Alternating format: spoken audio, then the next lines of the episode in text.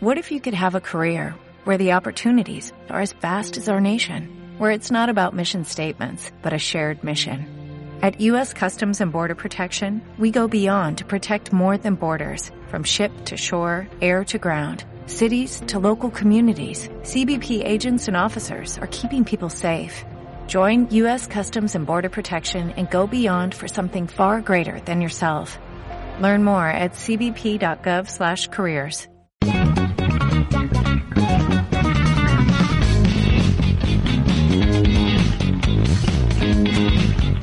Bien, muy bien, aquí estamos y del otro lado, junto a Malusa, estamos con Juan Manuel Herrero Álvarez Ugena. ¿Qué tal? ¿Cómo estás, Juan Manuel? ¿Qué hay? Un gusto. Hola, Malusa. Hola, Manolo, ¿cómo estás? Qué gusto tenerte aquí. Igual, ¿eh? En este momento, ¿dónde estás? Contanos.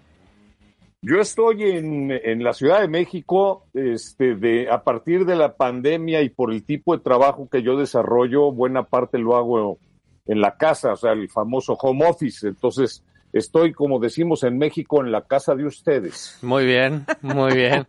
Ahí está. Bueno, a ver, porque acá tenés que empezar de muy abajo, ¿sí? Tenemos, tenemos que hacerlo bien didáctico.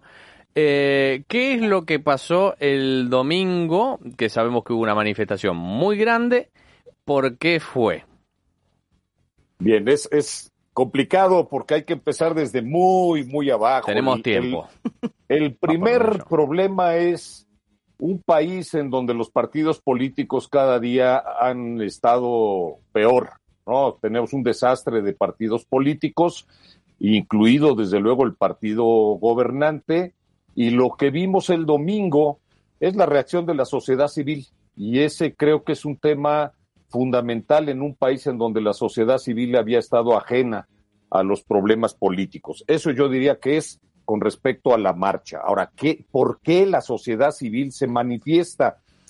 Eh, en México existe una institución que tiene a su cargo los procesos electorales, dos instituciones, el órgano eh, electoral, el que organiza las elecciones, el Instituto Nacional Electoral, y el que califica, que es el Tribunal Electoral del Poder Judicial de la Federación que son producto de una lucha en la que participaron todas las fuerzas políticas, y este es un tema fundamental al- para lo que voy a decir más adelante, en un periodo más de, más de 30 años. O sea, el- la- el México era un país con un partido hegemónico, que era el PRI, con más de 70 años en el poder. Para ubicarnos, el PRI, derecha, izquierda, ¿qué es? Centro, bueno, centro, ellos autocalificándose de centro izquierda. Ajá. ¿sí? Pero- De hecho, en, en México se hablaba de que el que agarraba el centro era el que ganaba las elecciones. Entonces, ese, ese era el, el- el- digamos, el, el leitmotiv de este partido, cuando la realidad es que era un partido hegemónico, controlaba eh, las dos cámaras, la Cámara de Diputados, la Cámara de Senadores, controlaba eh, los procesos electorales, por puesto que estos se hacían en la Secretaría de Gobernación, que equivale al, al Ministerio del Interior en otros países, y por lo tanto, pues no había forma, eh, de hecho, no dejaban participar a las minorías, los, los partidos minoritarios tenían muy poco, muy poca posibilidad de participar, y el único que tenía algo que decir era un partido de derecha que era como la conciencia, ¿no? Que, que todavía existe, que es el PAN. El PAN más que competir era la conciencia, era el que eh, cantaba los, los, los problemas, los errores, pero no tenía poder de competir. Bueno, Te hago un partir- parate ahí. Ahí entonces en México tenemos eh, solamente dos partidos. No, no Ahora es el PRI y no. el No, PAN. no, Pero no, antes, no. antes sí, era el- bueno, había otros partidos, Sí. pero sabías que se iban a pelear entre el PRI y el PAN, o más bien el PAN iba a criticar y el PRI se iba a quedar. Exacto, y, y, y no tenías una presencia de la izquierda fuerte. ¿Y cuándo No. cambió esto? Cambia todo, y, e- y este es un proceso, y eso es bien importante, cambia todo a partir de la reforma del 77, cuando se abre la participación de otros partidos, entre ellos el Partido Comunista, ¿sí? Entonces empiezan, empieza a existir una izquierda de a de veras, ¿sí? Permanece el PAN y sigue teniendo hegemonía el PRI. En ese proceso viene la elección de 1988, muy discutida, con una famosa acción que se llamó la caída del sistema, cuando el, candidato de izquierda venía, venía subiendo en, las, en los números, de pronto el sistema no, no responde. y cuando, y cuando regresa el sistema, pues nuevamente el PRI está arriba. Mira qué loco, che. Fíjate nomás. Qué loco. Sin embargo, déjame decirte, como dicen, En el 88, uno... 88. Bien, En el 88, ¿eh? sí. Como dicen, no hay mal que por bien no venga. Eso provoca que realmente se genere una reacción muy fuerte que el gobierno asume, que entiende que es el momento de, lograr los cambios fuertes y eh, entre todas las fuerzas políticas llegan a la creación de una nueva ley electoral, el Código, Código Federal de Instituciones y Procedimientos Electorales, y al nacimiento de una institución que era el Instituto Federal Electoral. ¿Para qué se creó el Instituto Federal Electoral? ¿Cuál es la función? Para, para dar, bueno, para organizar las elecciones. Se crea el instituto y se crea el tribunal, que es el que califica. Ese es bien interesante porque en América Latina normalmente todos los procesos electorales se hacen bajo un solo mando, un tribunal, no hay dos. El tribunal electoral, claro. En México hay, hay dos. uno que organiza y otro que califica. Oye, Manolo, y yo me atrevería a decir que en el 88 es la vez anterior en la que la sociedad civil también tomamos, me atrevo a decir tomamos porque yo también fui al Zócalo, las calles y fue y fue impresionante el movimiento que hubo en contra de la caída del sistema, ¿no? Es, es, es, un, es, una, es, un, es una buena memoria, Malusa, exactamente. Ahí se tomaron las calles. Y entonces cuando pasan estas cosas, a veces los gobiernos reaccionan y dicen pues no va a haber de otra más que abrir. Se dice, se dice en general que a lo único que le teme un político es a la movilización popular y que le molesta también eh, el humor. Después lo demás, no le, las críticas, eso a los políticos en general no les molesta. Ahora, el humor y la movilización en masa grande es algo que lo, lo, lo mueve. No sé por qué, porque tranquilamente podría no hacer nada y no pasa nada. Ah, Pero no digamos, no lo digamos porque a veces ya vivan. Eh, bueno, ahí me toca este ser parte de la creación del Instituto Federal Electoral. Yo fui el responsable del levantamiento del Censo de Población y Vivienda de México y por ser responsable del censo tenía yo un asiento en la Comisión Federal Electoral y me toca participar de esas negociaciones de todos los partidos. Pero momento, vos en ese momento, ¿qué eras? ¿No eras un señor que estaba en su casa? Yo era el responsable del Censo de Población y Vivienda de una institución equivalente al INE de España. De España, que, es el, Instituto Nacional de Estadística. En México se llama Instituto Nacional de Estadística, Geografía e Informática o Instituto Nacional de Estadística y Geografía. Bien. Pero bueno, eso me, permitía estar al tanto de, de hecho, participar en las reuniones y uno de los temas fundamentales es que el padrón electoral, pues era un queso gruyere en donde los agujeros eran más grandes que el queso. ¿Eso qué significa? Significa que votaban, que, que de muertos, por ejemplo. votaban los muertos, este, no, no encontrabas el lugar donde tenías que votar, eso a eso le llamaban el ratón loco. Tú ibas a la casilla que se supone ah. que te tocaba y pues resulta que no estabas. Ni siquiera había una credencial, ¿no? No había una identificación. Había sí una tarjeta. Sí, sí, había una tarjeta, una tarjeta en, cartón. Ok, tarjeta en el sentido amplio de la palabra. Sí, sí, sí, en sentido amplio. Y a mí me toca hacer el diagnóstico, el diagnóstico de ese padrón que este, a través de una serie de eh, métodos buscamos la manera de arreglarlo, lo probamos en una elección extraordinaria en un municipio, en, en Uruapan, Michoacán, y pues no, no daba, no daba, y entonces llegamos a la decisión de que la única manera de tener un padrón decente era arrancar de cero. Este, nosotros veníamos de haber levantado el censo de población vivienda por vivienda del país y tuvimos que volver a hacer una visita vivienda por vivienda para inscribir en el padrón electoral, ya ahora para otros fines, a la población. ¿De cuántos mexicanos estábamos hablando? En aquel entonces entraron ciudadanos alrededor de 46 millones. Y eso, eso lo tuvimos que hacer, el levantamiento más la emisión y entrega de las credenciales en cuatro meses. Todo. Todo. Bueno, pero eso a vos te mandaba que el gobierno en ese momento te mandaban a hacer las cosas. No, en ese momento ya se crea el Instituto Federal Electoral. O sea, vos respondías a ese instituto. Sí. Bien. Y, ese, y la gente que levantó el censo conmigo, los responsables de los estados, se vienen conmigo a trabajar a este instituto, digo, porque ya una estructura de esa naturaleza que además se iba a quedar sin trabajo, ya se había terminado el censo, pues aprovechar la experiencia y sobre todo aprovechar que es que veníamos de un órgano técnico, nosotros no estábamos involucrados con los rollos políticos. Claro. Y, y eso, pues de alguna manera daba tranquilidad a los partidos políticos. Esto, bueno, situanos en tiempo, ¿qué año era? Mil, o más o menos? 1991. ¿Gobierno de?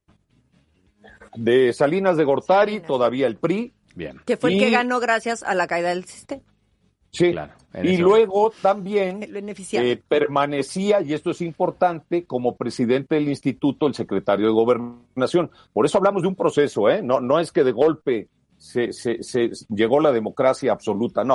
O sea, eh, se fue dando. Ya existían una serie de consejeros en el instituto, había representantes del Senado y de la Cámara de Diputados y representantes de los partidos. Entonces, empieza por, por los instrumentos, vamos arreglando los instrumentos electorales y los instrumentos electorales empiezan por el padrón. Claro, ¿sí? vamos bueno, a organizar esto, vamos, vos tenés que ir es. allá, vos tenés que ir allá, qué sé yo, qué sé cuánto. Así es. Bien. Luego entra eh, lo que se llama la credencial para votar con fotografía y la menciono, que también me toca hacerla a mí, este, porque se volvió de, de facto en la cédula de identidad mexicana. Uh -huh. No hay, como en otros países, una cédula de identidad. Los mexicanos nos identificamos con nuestra credencial para votar. Antes ¿Por de qué? eso no tienes, a no ser que tengas pasaporte. ¿No tenés documento? Lo, ah, tienes un no. acta de nacimiento, pero no, un documento con fotografía un niño no tiene, ¿no? ¿Hasta los no. qué? ¿18, 16, no, 18? Hasta, Hasta los 18. 18. No tenés nada. Y si, si ah. viajas, eh, bueno, pasaporte. pasaporte. Ese sí tiene. Y acta de nacimiento. Bien, pero entonces, perdón, hago un paréntesis. Eh. Estás ahí, tenés 15 años, eh, tomás alcohol, eh, viene la policía, no puede pedir documento entonces. No. No. Bien, perfecto. De, de menores de 18 no puede pedir documento. México, un paraíso. Perfecto. Allá vamos. un poco tarde. México, un lugar para vivir. Bien. Bueno, para, para no ir tan lento, hacia el 2007, sí. este, el gobierno sale del Instituto Federal Electoral, queda fuera y es totalmente manejado por un comité, por un conjunto de ciudadanos. Bien, ¿sí? independientes. Que son los, los consejeros, sí, que básicamente son elegidos por eh, cualidades académicas, la mayoría de ellos okay. provenían del sector académico, este, sin una militancia reconocida, y esto es importante decirlo, la gente debe tener sus filias, pero no necesariamente estar a, eh, ingresado en algún partido político. ¿Y cómo, cómo se combate? Porque nosotros en Argentina tenemos esto de que todo, hoy por hoy, todo es militancia para un lado o para el otro. En, en el Eh, caso bueno, de Argentina, la- es- es el caso de casi toda América Latina. ¿eh? Claro. Yo- me ha tocado a mí ir a, a- a- a dar este, consultorías en toda América Latina y resulta que el que está a cargo del padrón milita en el partido A y el que está a cargo de la organización electoral milita en el partido B. ¿Y cómo No, hicieron en México- México? Académicos, Ok, gente de la academia. pero puede también, los académicos pueden tener militancia, digamos, en Argentina ver, hay mucho, pero- mucho universitario que igual te dice, no, porque Néstor y que tiempo, son pues, historiador, no importa. Pero, o sea, en México, lo que, de esta gente, lo que no puede estar es afiliado a un partido. Puedes Exacto. decir, a mí me caen bien los rojos o los azules, pero no soy parte de ese partido. Ese Bueno. es, ese es, Bien. Mira, por ejemplo, el primer, el primer presidente del Instituto Federal Electoral, este, que, en el cual ya no hay presencia del gobierno, era un gran militante de la izquierda mexicana, José Woldenberg. ¿sí? José Woldenberg es el primero que preside el Instituto Federal Electoral en donde ya no está el gobierno. Que fue el orador además- el domingo. Perdón. Fue el orador, el domingo, del ahora de la por- marcha del domingo. porque realmente es, es, es un ícono de, Ujú. de- de- de lo electoral en México. Y a él le toca, y esto también es importante, este, la primera alternancia. Como presidente del IFE, a él le toca la primera vez en que el PRI ya no es el, el gobierno de la República. ¿2007? ¿Cuándo fue? 2000, este fue 2000, ah, espérame. Después No, de siete 70 no. años. O sea, por Eh, eso, después de 70 años gana un En- partido... en el- perdón, en el 2000. En En, el el 2000 2000. hay alternancia. Bien. En el Sí, 2000 que sí. es cuando llega Vicente Fox. Fox. Y en el Fox de- 2000 de la derecha. pierde el PRI. y, gana, el PAN. Gana el PAN. Pero, o sea, tú piensas que el PRI tomó el poder cuando terminó la Revolución Mexicana. Y se fueron en el 2000. Fuerte. Bueno, acá estuvo Franco también 60 años, así que pero bueno, en México se, no, estilaba los gobiernos largos. Pero nosotros íbamos por la vida como un país que había democracia, que no éramos una dictadura. No, no, no, no va a hablar bien de Franco, por supuesto. No, no, no, más bien. No, no, no, no. No, por favor. No, por favor. por favor. Bueno, año 2000 entonces gana el PAN, después vuelve a ganar el PRI. Sí. Y luego, eh, pero velo, velo, así, dos veces gana el PAN. Bien. luego gana el PRI y luego gana Morena, que es el que está en el gobierno. AMLO, que tanto te gusta, le gusta el, que le digan AMLO. Me encanta que le digan AMLO. AMLO. Porque es, como un, como un nickname. sí. Yo le, yo le digo el cuatro letras, pero no es BCOP, desgraciadamente. Bien. Bueno, la cuestión es que en ese, en ese lapso, ¿sí? el instituto va cambiando hasta llegar a convertirse en un instituto nacional. ¿Qué quiere decir? que también eh, vigila, porque no opera, los procesos electorales de los estados, los procesos locales de gobernador, de presidentes municipales, de alcaldes. Que garantiza transparencia, digamos. Sí. Sin embargo, sí hay los entes que organizan y califican los procesos electorales locales. ¿Sí? El, el, INE, ahora INE, porque es un instituto nacional, lo que hace es que vigila que este, esos órganos locales hagan las cosas como deben ser. En un momento me perdí, porque vos dijiste que eh, tienen dos ustedes, y como no como el resto. ¿El INE son dos? ¿O es uno y, el INE es uno y, el, tribunal, es ah, otro. El tribunal es otro, perfecto. Por ejemplo, todas las acciones del INE eh, son eh, susceptibles de ser este eh, ¿cómo se llama? denunciadas ante el tribunal. Y este tribunal electoral es este última instancia, o sea, no hay ya después de lo que diga el tribunal electoral ya no hay quien lo, quien lo pueda Palabra modificar, ¿no? Sí. ¿Sí? Bueno, a final de cuentas, eh, las elecciones en los estados, pues hay un órgano local electoral, ya hay un tribunal electoral local que califican. Somos una república federal y este es un tema fundamental, porque una de las peticiones de la reforma de AMLO es eliminar estas estructuras. ¿Por, qué, se le, ¿por qué se le metió a AMLO eh, hacer esta, este cambio? Con la cantidad de cosas que hay para hacer, ¿no? Bueno, es, es, muy simple. El, el, lo único que no ha podido controlar son los órganos autónomos. Y él lo que quiere es tener el control absoluto del país y desde luego. ¿Qué partido? De Morena. Ah, es otro partido sí, nuevo. uno que crearon ellos. Ah, perfecto. Pero era del PRI. Ah, es del, es del, del centro, digamos, vendría a ser. No, no, no, es de izquierda. Mira, es, un, izquierda, es, una falsa izquierda. Bien. O sea, él, él se presenta con careta de izquierda cuando en realidad se acerca mucho a un expresidente que tuvo México en los años 70, que era terrible, ¿no? Luis Echeverría. O sea, él su, su ídolo, no lo dice, ¿verdad? Pero su ídolo es Luis Echeverría, y entonces todo lo que él quiere es regresar al control absoluto del Estado, pero bajo ciertas condiciones, ¿no? Presume de izquierda, no es un hombre de izquierda. O sea, es estas personas que creen en el Estado paternalista, el Estado te cuida, eh, bien, bien, bien. Pero, pero no por bueno, sino porque lo quiere controlar todo. Claro. Así es, exactamente. Y es, y es un caso que no solo está en México, es un caso que está siendo cada vez más este difundido en el mundo, que es el populismo, el, el, control de las emociones sobre los hechos, la pérdida de la democracia participativa. Y todo este movimiento, ya voy llegando a lo que es el, movimiento, es debido a que él quiere controlar el, el Instituto Nacional Electoral, que, que es, después de las Fuerzas Armadas, la institución más creíble en México. La población cree en su instituto electoral y ese señor lo que quiere es controlar el instituto electoral a través, primero, de dos excusas, que es una institución que, que acepta los fraudes, pues entonces él es presidente de la República. Hmm. Tiene de 32 entidades, en 20 gobierna su partido. En 2.400 municipios del país debe haber más de mil en donde los presidentes municipales son de su partido. Este, no se entiende. O sea, la, la, la, la excusa del fraude es totalmente este, falsa y es básicamente con las ganas de eliminar que un, e, que un ente, que una entidad este, tenga autonomía, que es lo importante del, del INE, que tiene autonomía, ¿sí? Sí. Este, y poder controlar los procesos electorales. De ese tamaño. O sea, para llenarlos de agujeros de nuevo.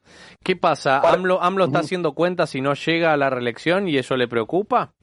Yo creo que sí. Hay, hay dos o tres asuntos fundamentales. Una, el querer generar esta reforma electoral antes del 2024 es una señal de que él no está viendo bien las cosas. Y dos, no hace más que insultar todos los días a aquellos que estamos en desacuerdo con la reforma electoral. Cuando se te acaban los argumentos y te vas a los insultos, quiere decir que algo no va bien, ¿no? Y mientras tanto, la pregunta, ¿para qué se quiere quedar otra vez en reelección? Porque si le está yendo bien, está, está mejorando la economía y todo, genial. Ahora no estás haciendo nada. No, no habría reelección como tal porque no hay reelección. No hay reelección. Es más bien que se quede su partido. O sea, el, acomodo es para que Morena vuelva a ganar las elecciones y obviamente él sea el que maneje al títere que pongan de presidente. Así es. Pero no, no estaría bien la gente, por lo cual no, no, lo, no votarían de nuevo a Morena, digamos. ¿Cómo está, la, cómo está gobernando AMLO? Esa es la pregunta. Déjame decirte, como buen populista lo que ha hecho es dividir el país. Muy bien, él, no gobierna, él no gobierna para todo México, él gobierna, este, dice que para los pobres, ¿sí? Y bueno, lo ha hecho muy bien porque cada vez hay más pobres. Bien, en, me suena. Cada vez, cada vez tiene más clientela, ¿sí? Todas las, ojo, eh, las cifras de las que estoy hablando son de su gobierno, no, no son de un ente contrario al gobierno, no, cada vez hay más pobres porque el señor no está gobernando. O sea, él no sabe hacer otra cosa que estar en modo electoral. Llevo, estuvo, fue candidato 18 años. 18 años de candidato. Se presentaba y perdía, se presentaba y perdía. Entonces, ahora que es presidente, sigue, él cree que sigue siendo candidato. Claro. Entonces es un comentador de la realidad. Con su Por eso le gusta la mañanita. la mañanita. Contar, a la mañana, miren lo que está pasando en el país, qué bárbaro. Si sos vos el presidente. Perfecto. Bien. Entonces, eh, bueno, pues eh, dividir es un chiste, ¿no? Ajá. Oye, Manolo, yo te quería preguntar, porque entre todas las cosas que se están proponiendo, también se propone bajar un poco el presupuesto, porque se gasta muchísimo dinero para los partidos políticos y en las elecciones. ¿Eso tampoco estamos muy de acuerdo o eso no estaría tan mal? ¿O hay ciertas cosas de la reforma que, que a lo mejor estarían bien? Mira, déjame, déjame hacer una observación. Él y su partido basan el apoyo popular porque hicieron una encuesta y en la encuesta sale que la gente está de acuerdo en que se reduzca el número de diputados y de senadores y que se baje el presupuesto. Es como si yo te pregunto, oye, Malusa, ¿tú estás de acuerdo en, que te, en pagar menos impuestos? claro, que sí. pues, pues esa, es, esa, es, la realidad. ¿Qué es? ¿Cuál es el asunto del, del presupuesto? Está medidísimo. Desde que se crea el IFE al día de hoy, le han asignado 60 responsabilidades adicionales a las que tenía de origen entre ellas algunas en las que no estamos de acuerdo que le toquen al, INE, ahora INE, ¿sí? Como cuáles, como este, estar auditando el gasto de los recursos de los partidos políticos, eso tiene que ser otra instancia, y esos son gastos brutales que tiene el, el INE.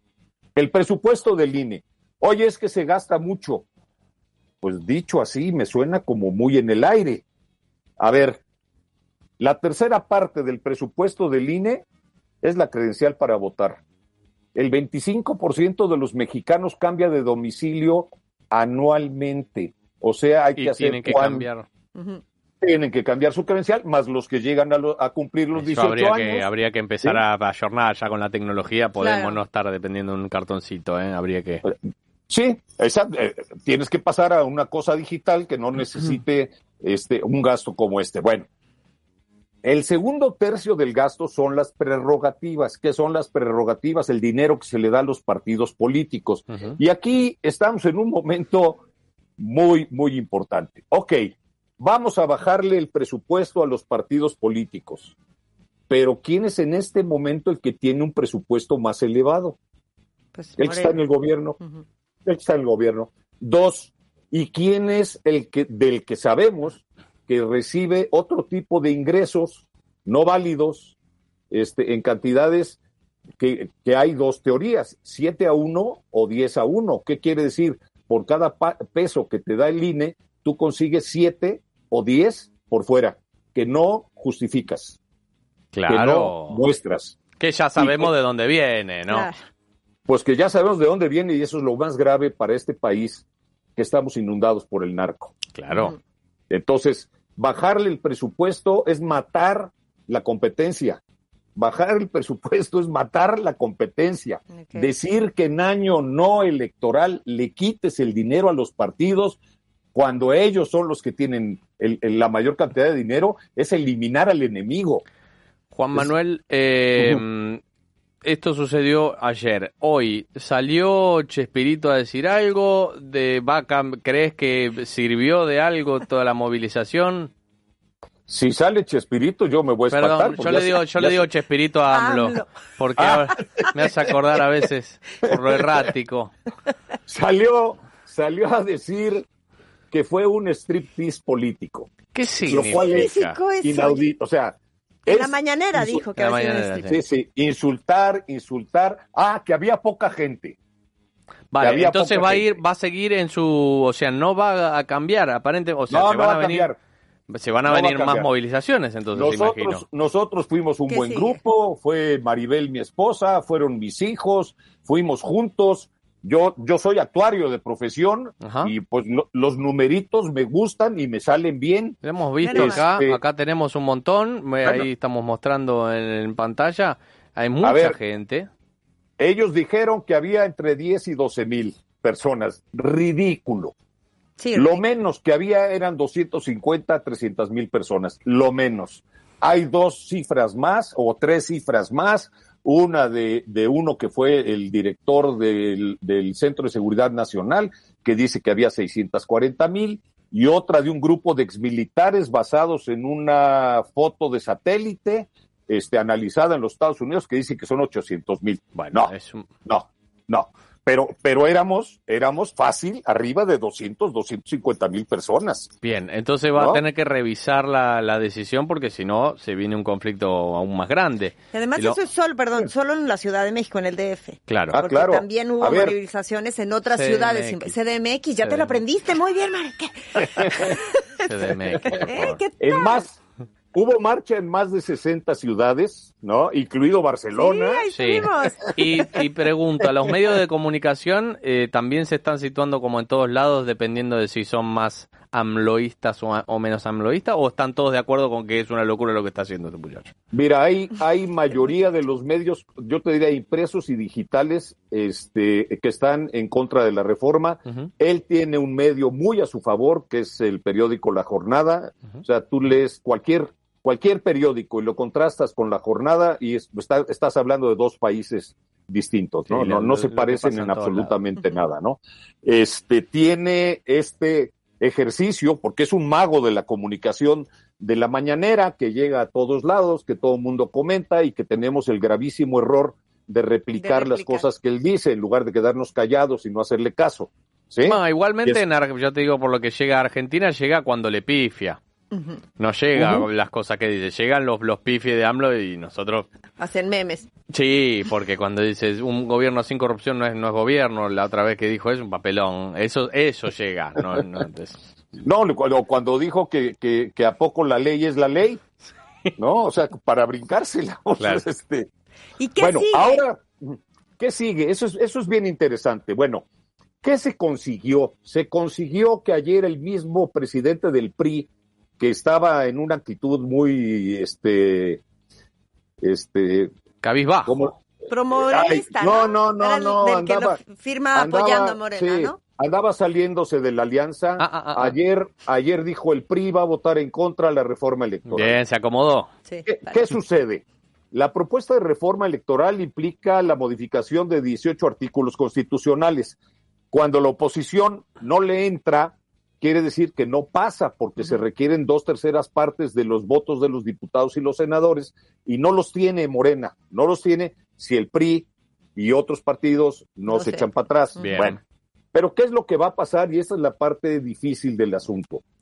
Eh, él ya agarró un, un modelito, dice, pues si soy mayoría en el Congreso puedo modificar leyes, no la constitución, pero sí puedo modificar leyes. Entonces, él puede modificar leyes, inclusive modificando cosas que están en la Constitución, lo cual se va a llevar un tiempo a que llegue a la Suprema Corte y en la Suprema Corte pues trae dividida la Suprema Corte, igual igual se la dan por buena. O sea, no estamos no estamos en jauja.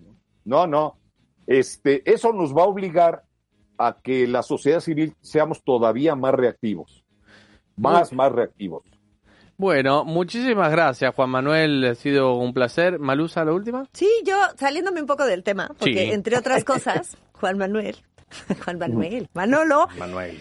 fue futbolista profesional y estamos en el mismo grupo que estos caballeros. ¿Cómo ves el mundial? Juan Manuel, ¿dónde jugaste, Juan Manuel? Perdón mi desinformación. Yo jugué cuatro años en el América. Bien, en primera. Un año, un año en el Atlético Potosino, que ya no existe, y otros dos años en el Veracruz que tampoco existe. perdón que sea estigmatizante, pero es raro que un jugador de fútbol se dedique a la política y, sea, y sepa sumar, sea actuario. Es raro. Sos un una rara avis. Sí, sí. Yo, en general, bueno, tenemos el modelo nuestro de Maradona, imagínate. Apenas podía saber el abecedario. yo me retiro muy joven, muy, muy joven. Me retiro de 25 años para irme a estudiar a Bélgica. claro y, ya este, después ya este, hicimos otras cosas. Fui presidente de las Chivas, Mira. del equipo, del otro equipo, digamos, más popular en México. ¿Qué dijiste? ¿no? no, no, me gusta esto. ¿Por qué a los 25 dijiste? la verdad que me gusta más el estudio. No, la verdad porque me debían seis meses de sueldo, y me debían una cantidad de cosas terribles y este, yo me dedicaba aparte de jugar a dar clases y entonces decidí mejor Ah, seguirle y, me fui a hacer la, maestría y el doctorado a Bélgica. Tenías un apodo, el profe, ¿no? ¿Qué, apodo tenías ahí en el... no, el profe Álvarez, el profe Herrero. Yo, era el tractor. ¡El tractor! ¿De qué jugaba el tractor? Medio de contención, ya sabrás. Medio, o sea, ¿desde cinco? El 5 actual, antes era el 6. Bien. Antes, antes era el 6. El, tractor. bueno, en Argentina el tractorcito fue, se le llamó Mascherano. ¿Y cómo ves la selección mexicana? Eh, yo me enteré hace poco que está el Tata Martino. Sí. Bueno, se van a primera ronda, eh, lo lamento porque Tata Martino. Se van primera ronda y además estamos en el mismo grupo que ellos. No, no, van a pasar, van a pasar, pero el Tata no es, no es de lo para mí. Déjame decirte, yo, yo estoy este, pensando que podemos sacar entre el tercero y el cuarto lugar de nuestro grupo. Pero pará, está Polonia y Emirato también. a ver, te voy a dar un dato. En Europa hay 10 jugadores mexicanos. Sí. En Europa, fuera de Polonia, hay más de 100 jugadores polacos. Bien. Zelinsky, el del Nápoles, Lewandowski. Este, Bien, claro, Lewandowski está por Polonia, claro. Y, además, ojo, eh, nuestros 10 ujugadores, excepción Para de Chicharito está. ¿Eh? ¿Chicharito está o no? No, Chicharito está en Estados Unidos y además está no va, no va, no va, no va. Ni el Tecatito que está lastimado. ¿Cuál, cuál, cuál, dame, dame los, los más importantes. Yo estoy muy desconectado por lo que ves. El Chucky Lozano del Napoli. No lo tengo. ¿Qué más? Y, y ese es el mejor. Bueno, no se tiene mucha fe. no, no, a ver, déjame decirte, a ver, yo soy yo soy súper optimista. Sí, se ve. Por eso creo, por eso creo que puede quedar en tercero del grupo. Bien. Eh, de los últimos técnicos, ¿con cuál te quedas? ¿Con la Volpe? ¿Con, con... No, no, con la Volpe no. A ver, a la Volpe lo tuve yo en Chivas, cuando yo era ¿En serio? Chivas. Sí, claro. Y tuvimos ahí un. ¿Y cómo no tener un altercado con el... ¿Quién no tuvo un altercado con, con la Volpe? Eh, sí. No, de los últimos, mira, este, uno de los grandes problemas del fútbol son los comentaristas. Claro. Este, han, han destrozado en su momento a Osorio, el colombiano, que era un gran técnico, y están destrozando a Martino, cuando en realidad, pues, este, pues Martino hará lo que pueda con lo que tiene, ¿no? Sí, bueno, sí, sí, es bastante flojo. Igual es un tipo que lo echaron del Barcelona. No hay que dar no hay que, hay que decir todo, ¿no? Claro, claro. Es flojito, para mí. Hay gente que lo venera y dice, ah, qué barro es el próximo Bielsa, y para mí justamente por eso es tan malo. Bien, eh, querido tractor Manolo, Juan Manuel Herrero Álvarez, eh, fue un, un placer eh, haber compartido esta charla. Me has clarificado mucho y esperemos que, bueno, que, que estén en las calles ahí Pues sí, ya nos tendremos que seguir. Este, mira, la idea es la sociedad civil, la sociedad civil montarse encima de los partidos, porque lo que tenemos como partidos ya está muy degradado. Muy bien. esa es la idea. ¿eh? Gracias, Manolo. Muchísimas gracias. Malucha, ¿eh? qué gusto. Qué gusto. Un placer. Un abrazo grande. Era eh, Juan Manuel, el tractor. Y ahora nosotros nos vamos un tema y ya venimos. ¿No se merece tu familia lo mejor? Entonces, ¿por qué no los mejores huevos? Ahora, Egglands Best están disponibles en deliciosas opciones. Huevos clásicos, de gallina libre de jaula y orgánicos de Egglands, que ofrecen un sabor más delicioso y fresco de granja, que le encantará a tu familia. En comparación con los huevos ordinarios, Egglands Best contiene la mejor nutrición como 6 veces más vitamina D, 10 veces más vitamina E y el doble de omega 3 y B12. Solo Egglands Best. Mejor sabor, mejor nutrición, mejores huevos. Visita egglandsbest.com para más información.